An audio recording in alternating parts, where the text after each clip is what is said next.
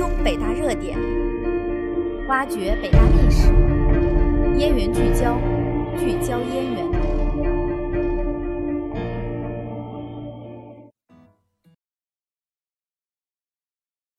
听众朋友们，下午好，我是今天的主播谢一涵，我是今天的主播秋桐。十月十二日晚，北京大学官方微博发布消息，著名的数学家。教育家和社会活动家，中国民主同盟的杰出领导人，第九届、十届全国人民代表大会常务委员会副委员长，中国民主同盟第七届、八届、九届中央委员会主席，第九届中央委员名誉主席，欧美同学会原会长，北京大学原校长，中国共产党的优秀党员丁石孙同志，因病。于二零一九年十月十二日十四时三十五分在北京逝世，享年九十三岁。丁石孙于一九八四年三月至一九八九年八月任北大校长，沉痛悼念老校长。丁石孙，江苏镇江人，一九二七年九月出生于上海。丁石孙老校长一生热爱祖国，热爱人民，追求真理，追求进步。早在青年时期，他就积极参加中国共产党地下组织领导的学生运动。一九四四年考入上海大同大学后，担任上海大同大学学生会自治会理事，积极组织学生参加反饥饿、反内战、反迫害运动，并作为学生代表到南京请愿，遭到国民党反动派逮捕后被校方开除。一九四八年，丁石孙插班考入清华大学。又加入进步组织民主青年同盟，并担任校学生会领导，组织进步学生开展配合解放军入城的宣传活动。一九五五年，丁石孙加入中国共产党，实现了他的夙愿。在一九五二年至一九八四年，丁石孙历任北京大学数学力学系助教、讲师、教授、数学系副主任、主任，后又任北大校长。与北大结下了深厚的情缘。丁石孙老校长自己也十分珍惜在北京大学就任教学的时光。晚年的丁石孙腿脚不便，视力也下降的厉害，看不清书刊报纸，只能在家中休养，依靠妹妹或是朋友将新闻念给他听。而他最喜欢听的，便是有关北京大学的人和事。北大数学系原系主任李忠。每年都会和一帮朋友去看丁石孙，二三十个人，都是昔日师友，坐在丁石孙家六十余平方米的客厅里聊天。客厅里放满了来看他的人送的花，大家海阔天空地谈着，没有什么目的，学校的大事，系里的小事，想到什么说什么。李忠和其他人都保留了当年的习惯，称呼丁石孙。老丁，有工作人员不解，认为应该称呼丁委员长，李忠不肯，觉得别扭。北京大学前常务副校长王义球常和李忠一起来。丁石孙任北京大学校长期间，王义球是教务长。看着眼前越来越沉默、笑容越来越少的丁石孙，王义球常常想起近半个世纪前的他。那时，丁石孙是北京大学数学系的系主任，瘦高的个子，穿着中山装，气度很好。王义球是无线电系副系主任，常和丁石孙在学校的系主任会议上碰面。文革刚刚结束，北大百废待兴，丁石孙发言时有点慷慨激昂的样子。王义球觉得眼前这个刚刚年过半百的人。大约要做点什么了。一九八三年，北京大学校领导到数学系，向党总支书记黄怀成了解丁石孙。学校对文革结束后数学系如何恢复正常教学工作很感兴趣，让他做汇报。黄怀成向中国新闻周刊回忆，文革结束后，系里面对的一大难题是如何对待工农兵学员与造反派出身的教师。当时教师队伍断代，文革前业务水平高、教学经验丰富的老教师人数不足，毕业留系的工农兵学员业务水平多数不能满足教学需求。当过造反派的教师大多在运动中伤过人，老教授对他们很反感，希望能把他们清除出去。时任数学系副系主任的丁石孙很慎重，他自己在文革中挨过整，但觉得如果简单的赶人会把他们推到对立面，他希望能给这批年轻人第二次机会。丁石孙基本功扎实，课讲得好。在学生中名声很好。一九五八年，他因同情右派受严重警告处分。一九六零年，他在反右倾时成为阶级异己分子，被开除党籍。甄别平反后，文革又开始了。他作为牛鬼蛇神被关进黑帮大院，下放干校。文革后才获得平反。他的名字早在学校里传开，无论从业务上还是人品上。都很受尊重。最后，系里商议决定，允许这批教师两年内不授课，并帮他们制定教学计划，重新进修。进修过程中，多数人跟不上，主动申请调走；少数人申请转为行政岗位，个别人最终考上了系里的研究生。这种豁达开明的处理方式，使数学系的工作早于全校步入正轨。一九八零年，丁石孙被任命为数学系主任。一九八二年末，他辞去系主任一职，去美国哈佛大学做访问学者。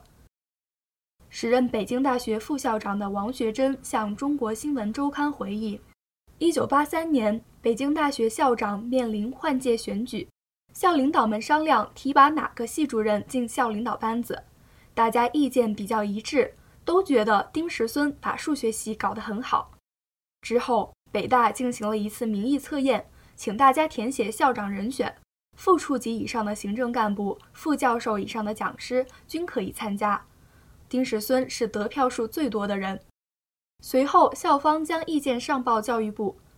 一九八三年十月，在美国的丁石孙得知消息，自己即将被任命为北大校长，有老友给丁石孙泼冷水，告诫他，北大校长可不好当。姚梦华夫妇就持这样的观点。姚梦华告诉《中国新闻周刊》，他们夫妇觉得丁石孙有理想、有信念、也有能力，但担心他对困难估计不足，如果遭受挫折，可能会受到很大打击。丁石孙却踌躇满志，他预判到了困难，但相信自己可以做点事。回国前，他告诉友人：“回去我要战斗，不是一般的战斗。”前后左右上下都要战斗。他想在自己的任内把北大的民主和科学精神发扬起来。姚曼华说：“一九八四年三月，五十七岁的丁石孙上任北京大学校长，王学珍上任党委书记。在就职讲话中，丁石孙说：‘一般的说法叫新官上任三把火，我没有三把火。我在北大工作了这么多年。’”火气早没了，同时我也认为中国的事情比较复杂，不是靠三把火能解决的。我只希望能够做到下一任校长接任的时候，比我现在接任的时候条件要好一点，这就是我的目标。新班子首先提拔了一批年轻人，学校作出规定，教师年满六十五岁必须退休，也不能参加学术委员会。如今，这批年轻人均已成为北大各个学科的带头人。一九八五年二月，无线电系副系主任王义球在美国访学结束，回到北大，被提拔为自然科学处处长，在教务长领导下，负责全校理科的教学科研工作。一九八六年，丁石孙问王一球：“觉得北大存在什么问题？”他回答：“没有目标。”不少人工作都得过且过，没有奔头，这样的集体没有朝气，没有凝聚力。王一球告诉《中国新闻周刊》，当时市场经济刚起步，脑体倒挂现象严重，读书无用论冒头，各种海外新思潮又不断传进中国，北大内校风学风有些混乱浮躁。一九八六年下半年。丁石孙提出了六点治校方针：建设世界一流大学，从严治校，贯彻竞争原则，坚持双百方针，活跃学术空气，树立综合平衡与全局观念，分层管理，坚决放权。他还在中层干部会上做了报告，大张旗鼓推行改革措施。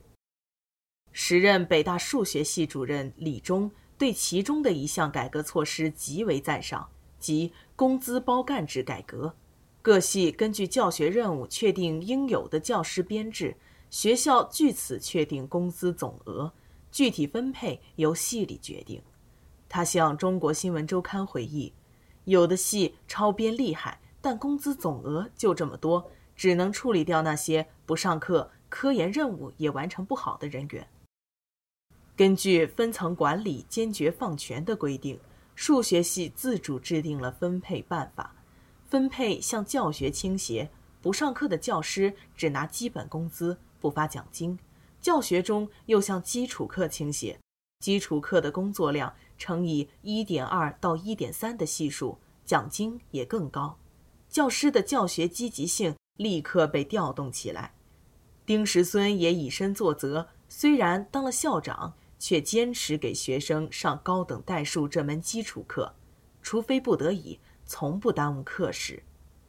他还推动了北大的学科建设，北大历来以基础研究为主，在向市场经济转轨的八十年代，基础研究面临着难以拿到国家课题和经费的困境。学校决定，大船要转向，要增加应用科学和技术科学的比重。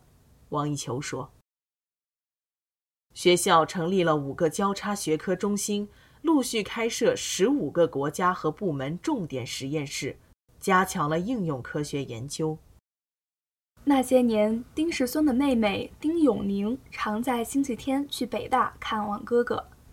每一任北大校长都可以在任内搬进北大燕南园的一套独栋小楼居住，但丁石孙拒绝了，仍旧住在中关园一套不到八十平方米的老旧房子里。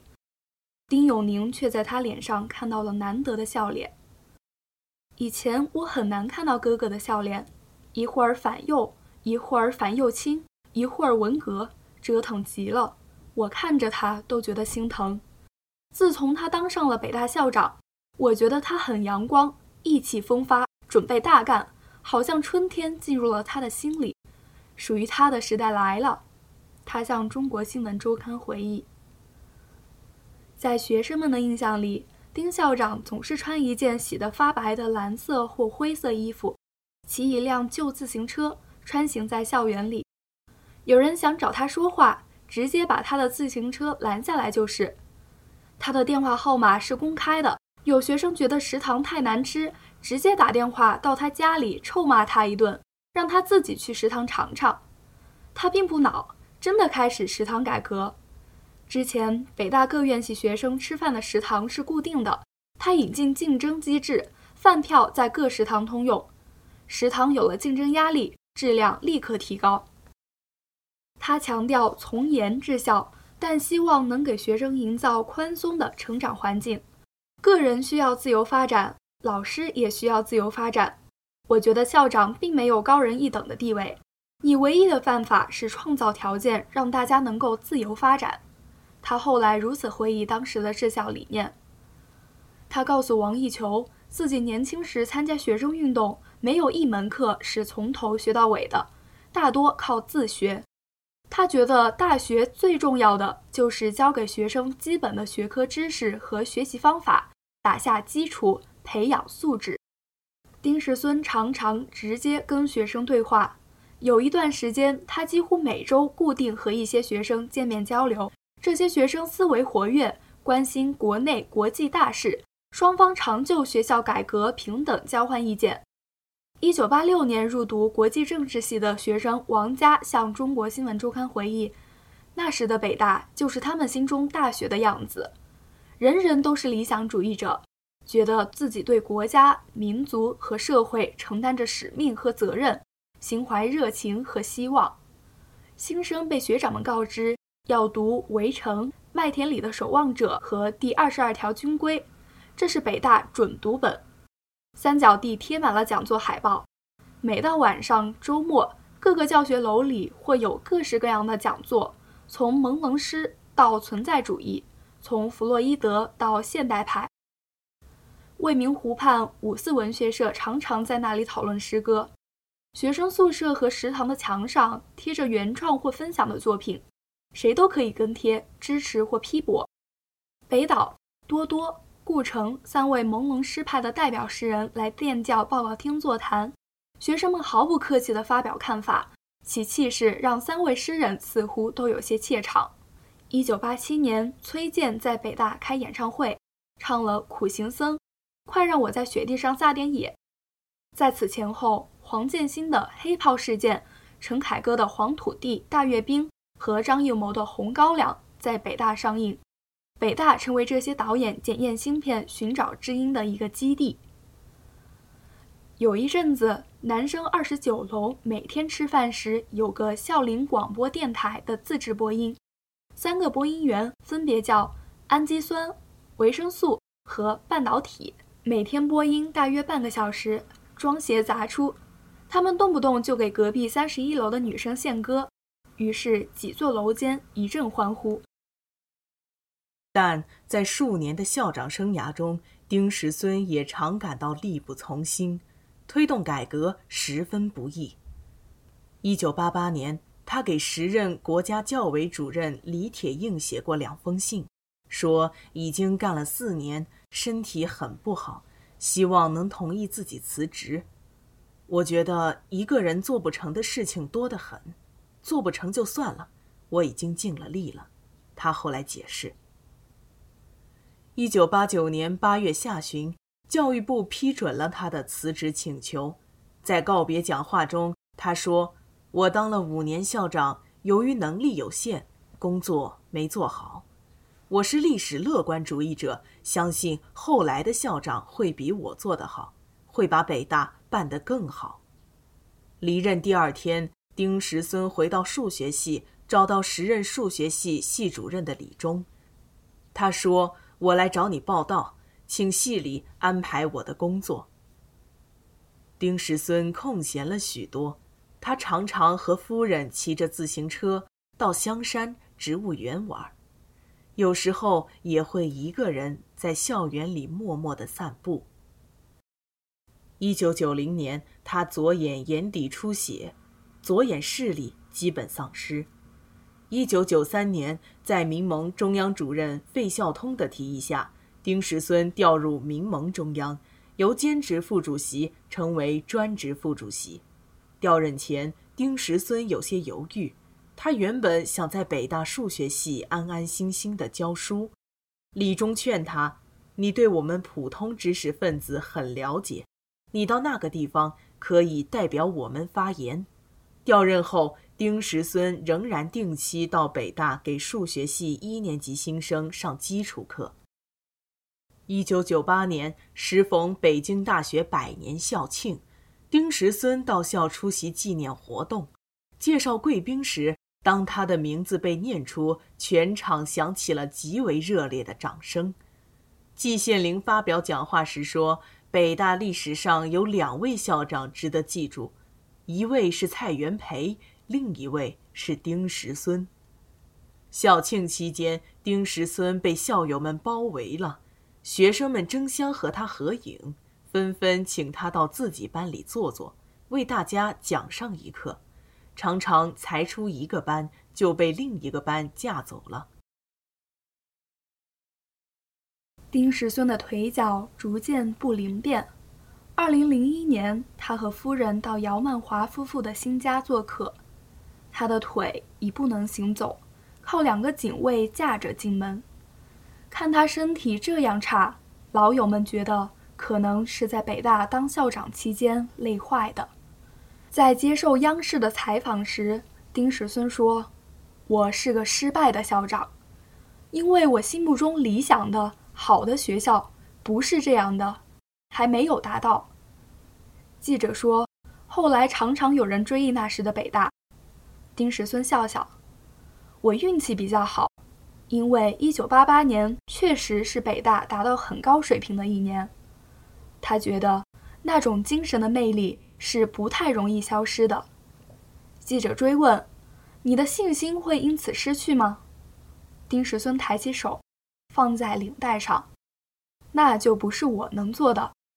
我从历史上已经过去了。”二零一六年一月底，北京大学八六级学生派了几个代表看望正在住院的丁石孙。毕业于国际政治系的王佳已有多年没见过丁石孙，眼前这个瘦小的老者与他记忆中风度翩翩的丁校长大不一样。他们带了一束花、一张卡片和一首诗，卡片上说：“感谢您给了我们北大历史上最好的几年。”丁石孙看不见，他们就读给他听。遥记当年初相见，我正少年，君英年。五湖四海风云会，一世之缘结烟缘。风度翩翩谆谆语，当日风华如昨天。可叹流年如水转，一去经年改容颜。千山万水追寻遍，未觅梦境过千帆。虽经九转而未悔，犹抱初心何曾变？长揖一拜谢师恩，弟子沾襟不复言。馨香一半为君祈，福寿安康复翩翩。八十九岁的丁石孙已口不能言，却听得清学生说的每句话。几个女同学俯下身去，拉住他的手。他睁着眼睛，轻轻的点了点头。今天的因缘聚焦就为您播放到这里了，感谢您的收听，我们下期再见。